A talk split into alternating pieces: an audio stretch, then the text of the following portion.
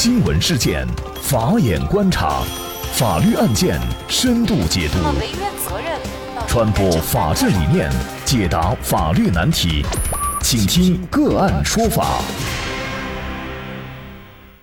大家好，感谢收听个案说法，我是方红。今天呢，我们跟大家来聊一下妻子突发重症，丈夫醉驾送医被查，法院认为丈夫的行为。不构成犯罪。更多的案件解读，欢迎您关注“个案说法”微信公众号。这起罕见的醉驾案发生在二零一八年十二月七号晚上。为了庆祝妻子的生日，陈某邀请朋友到住处吃晚饭，自己也喝下了红酒。到夜里十一点多，陈某妻子想上楼休息，突然倒地，口吐白沫，昏迷不醒。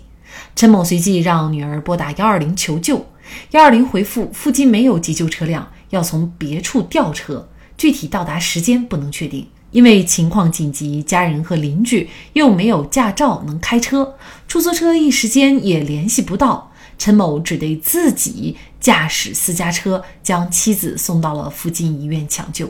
随后，陈某被警方当场抓获。经鉴定，陈某血液中的酒精含量为每一百毫升二百二十三毫克，远超醉驾标准。公安机关固定相关证据以后，将这起案件送至了江阴市检察院。检察机关经审查认为，陈某醉酒以后在道路上驾驶机动车已经构成了危险驾驶罪，诉请法院依法对其以危险驾驶罪追究刑事责任。陈某为了救妻子不得已而醉驾，这种行为到底是否构成犯罪？就这相关法律问题，今天呢，我们就邀请。北京大学教授、最高人民法院国家禁毒委、武汉大学毒品犯罪司法研究中心学术委员会委员、ACS 亚洲犯罪学会终身会员杨戬律师和我们一起来聊一下。杨律师您好，你好，好，非常感谢杨律师啊。那么这个案子呢，事实上我们每个人都可以理解这个丈夫陈某的行为啊，因为他是在不得已的情况下才去醉驾的。那么，面对自己的老婆生命垂危的情况下，那么呃，任何一个丈夫哈，可能他都会这样选择。但是这样的行为居然是涉嫌犯罪，那么您怎么看呢？这个案件呢，我觉得从她丈夫的来角度来讲呢，是应该这样做的。不仅是她的丈夫，普通人也有这样的义务去做。也就是说，当别人或者家人面临非常紧急的这种危险存在的情况下，我们有义务去消除这种危险，这个时候我们是在做一种选择，那就要看选择的时候法律是如何去做规定的。那么从这个案件来讲呢，丈夫啊看见妻子生命垂危，不抢救是不行了，而且他已经采取了积极的行为，也就是说拨打幺二零，幺二零告诉他现在是没有车辆了，那又没有其他任何的方法去避免这种。妻子生命危险的这种情况发生，那只有自己去做，自己把妻子送到医院去。那么他的行为呢是违反法律规定的。那么这个时候呢，他有一个选择，要么就等待自己的妻子生命消失啊，然后生命权；要么就是采用这种违反法律的规定的情况，然后积极的救助自己的妻子。所以从情、理、法。三个方面来讲，它是有基础的，但是他的行为又确实是触犯了刑法的关于危险驾驶罪的这样的一个罪名。那在这种情况下，到底是怎么能够免责？在法律上有这个免责的依据吗？关于这种情况呢，刑法是做了明确的规定的。比如说紧急避险，它都是有明确的规定的，但它符合条件，符合条件，它叫做。违法阻却事由，当违法阻却事由发生的时候，他就不构成犯罪。那么具体来讲，就是说他妻子的生命可能很快就会消失，不采取积极的救治措施的情况下，他妻子的生命权是非常重要的。而这个时候呢，他又处于醉酒的状态，他就要去采用违法的方式去驾车，他这个时候侵害的是。并非是其他人的利益或者国家的利益，而是法益。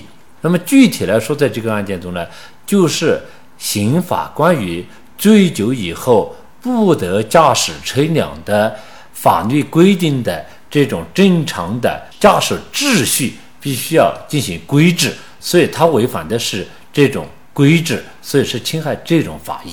当他侵害的是这种法益和他的妻子的生命权益相比较的话，当然生命权益重于违反交通管制、违反正常的驾驶秩序的这种国家对醉酒不得驾驶的这种秩序的规定，这种法益的侵害呢要大得多。所以我们可以选择损害了轻的法益，去保护重要的生命权益。所以他这种选择是对的，是有刑法上的依据的。嗯，这个可能是不是就好比救护车救人的时候，他可能要闯红灯，那么他可能要超速行驶，那么是不是就不对他进行处罚？这个是有法律依据的。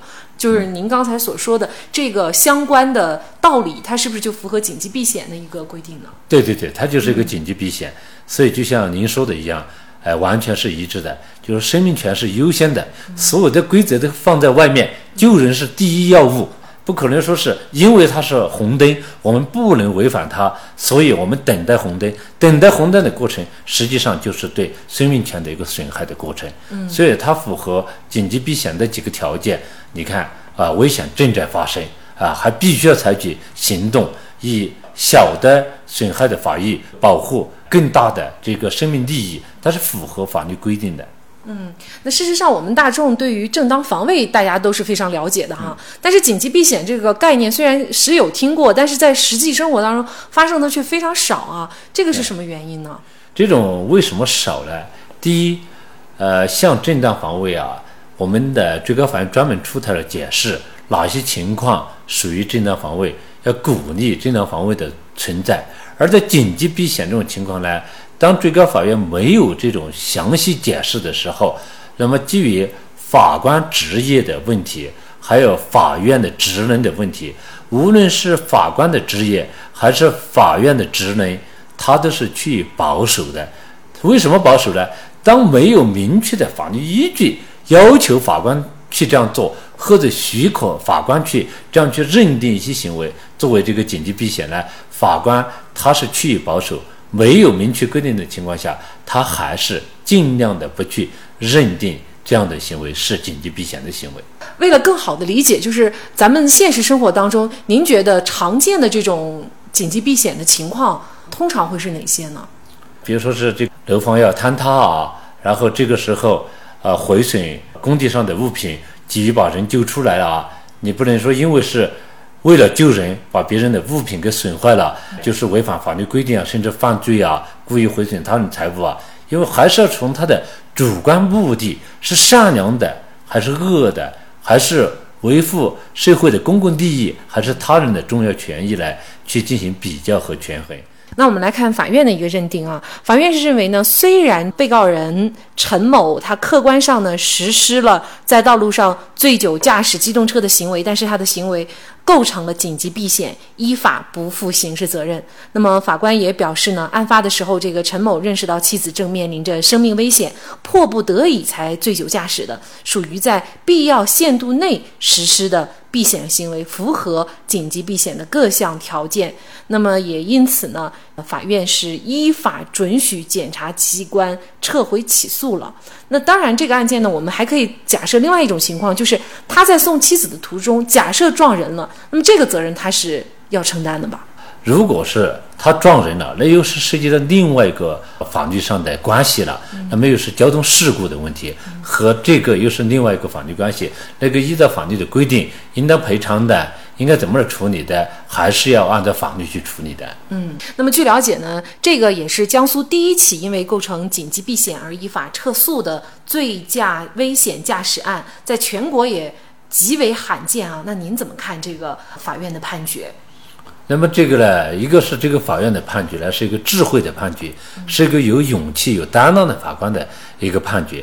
所以在法律上，这个案件判得很好，其实有把法律和人性和情理完全结合在一起了。这个判决呢，它具有一个标志性的意义，就是说，通过这样的具体的判例，他把这个刑法的一个价值导向告诉了大家，就是当。别人的生命权益受到危险的时候，我们可以牺牲小的法益去保护更大的法益，这是一种价值取向的问题。那么，为了更好地理解紧急避险，我们可以举两个案例。一九八九年，法国地方轻罪法院审理了一起紧急盗窃案，一名寡妇因为偷窃了一块面包而被控有罪。而这名寡妇犯罪的时候是身无分文，所领的救济也没有了，和他的两岁婴儿都连续三十六个小时以上没有吃任何食物了。法院认为，悲惨与饥饿可能降低一般人的自由意识。而降低某种程度的善恶观念。自本案被告的所为，并未表现出自由与故意的恶意，从而判决无罪。那另外呢，还有一起案件：一辆驾驶满载乘客的公共汽车，以二十五公里的时速由东向西行驶。当行驶到一条大街上的时候，迎面开来了一辆高速行驶的失控汽车。公交车的驾驶员孙某为了避免和失控汽车相撞，急忙向右打舵，把车开到了人行道上，撞死一人。那么，孙某的这种行为能够认定为紧急避险吗？欢迎给我们留言。在这里也再一次感谢北京大学教授、最高人民法院国家禁毒委、武汉大学毒品犯罪司法研究中心学术委员会委员、ACS 亚洲犯罪学会终身会员杨姐。那么，大家如果想获得我们节目的图文资料，欢迎您关注“个案说法”的微信公众号，在历史消息当中就可以找到这期节目的全部图文资料。那么，大家在生活工作当中遇到一些法律问题呢，也欢迎大家向我们进行咨询。您可以添加幺五九七四八二七四六七这部手机号码的微信号，就可以找到我们。他们都非常的资深、专业和负责人。感谢您的收听，我们下期节目再见。